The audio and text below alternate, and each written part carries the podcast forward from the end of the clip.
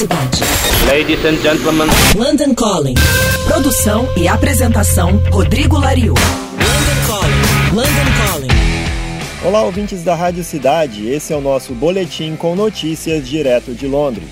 Sabe quem em breve vai poder mandar aquela frase Bond, meu nome é James Bond? Pois é, vai ser Marr, meu nome é Johnny Marr. O ex-guitarrista do The Smiths, o Johnny Marr, vai se juntar ao compositor Hans Zimmer para fazer a trilha sonora do próximo filme do James Bond, No Time to Die. No Time to Die é o 25º filme da franquia James Bond e está programado para ser lançado no começo de março desse ano, daqui a pouquinho. O Zimmer foi chamado às pressas para substituir Dan Homer, que foi demitido por diferenças artísticas com a direção do filme. Para ajudá-lo, Zimmer chamou Johnny Marr. Os dois já trabalharam juntos em filmes como Inception e Homem-Aranha 2. O Zimmer vai cuidar das partituras, enquanto que Marr vai gravar todas as guitarras. Com o guitarrista do The Smiths fazendo trilha sonora, de repente eu até assisto um filme do James Bond, viu? E foi anunciado semana passada uma turnê aqui pela Inglaterra da Debbie Harry com Chris Stein, ou seja, metade do lendário Blonde. Eu já fui ficando todo animadinho, mas aí quando eu fui ler o que, que era a turnê, descobri que vai ser no estilo In Conversation, ou Em Conversação. Ou seja, a Debbie Harry e o Chris Stein vão ficar batendo um papo e você vai ficar assistindo. Sério isso, tô falando sério, viu? O anúncio da turnê que acontecerá em abril aqui na Inglaterra diz que Chris e Debbie vão bater um papo com convidados especiais, mostrando fotos e vídeos inéditos de arquivo e darão ao público a rara chance de fazer perguntas. Aham, uhum.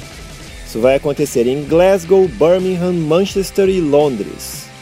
É na verdade uma turnê de divulgação dos livros recentes, o Face It, da Debbie Harry, e Point of View e Negative, os dois livros do Chris Stein. As conversas vão se aprofundar em detalhes das suas carreiras, aventuras na Nova York da década de 70, parcerias com pessoas como Fab Five Freddy, Ramones e etc.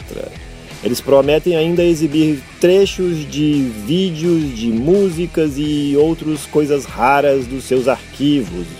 É, bom, pensando bem, pode até ser que eu vá, hein? Alguém aí se lembra do Bright Eyes? Bright Eyes é quase o projeto solo de Conor Oberst, que começou a gravar quando tinha 14 aninhos de idade nos anos 90, lá em Nebraska, nos Estados Unidos. A banda dele lançou vários álbuns até 2011, quando entrou em hibernação. Agora, Conor anunciou os primeiros shows em nove anos. Ele também mudou de gravadora deixou o selo Saddle Creek, que é o selo que ele mesmo criou, não dá para entender isso, e assinou com uma outra chamada Dead Oceans. A ideia é lançar músicas novas ainda esse ano. O Bright Eyes também confirmou shows no festival End of the Road desse ano aqui na Inglaterra. Falando em End of the Road, festival que sempre tem as melhores escalações da Inglaterra, anunciou também Angel Olsen, Pixies, Big Thief, Whitney, The Comet is Coming e muito mais. O End of the Road acontecerá nos dias 3 a 6 de setembro em Dorset, que fica no sudoeste da Inglaterra, lá para o lado do país de Gales. E a atriz escocesa Tilda Swinton, aquela de Precisamos Falar sobre Kevin, Crônicas de Nárnia, Grande Hotel Budapeste, começou uma campanha para preservar a casa onde viveu o diretor britânico Derek Jarman. Tilda se juntou com outros atores para tentar arrecadar 3 milhões e meio de libras, algo próximo dos 17 milhões de reais, para comprar a Prospect Cottage, que é a casa onde o diretor Derek Jarman viveu de 1986 até sua morte em 1994. Tilda e Jarman se conheceram justamente em 1986, quando ele dirigiu o filme Caravaggio, Nesse mesmo ano, Jarman comprou a Prospect Cottage, também foi diagnosticado como HIV positivo. Depois da sua morte e da morte recente de Keith Collins, que era o marido do Derek Jarman, a casa poderá ser vendida.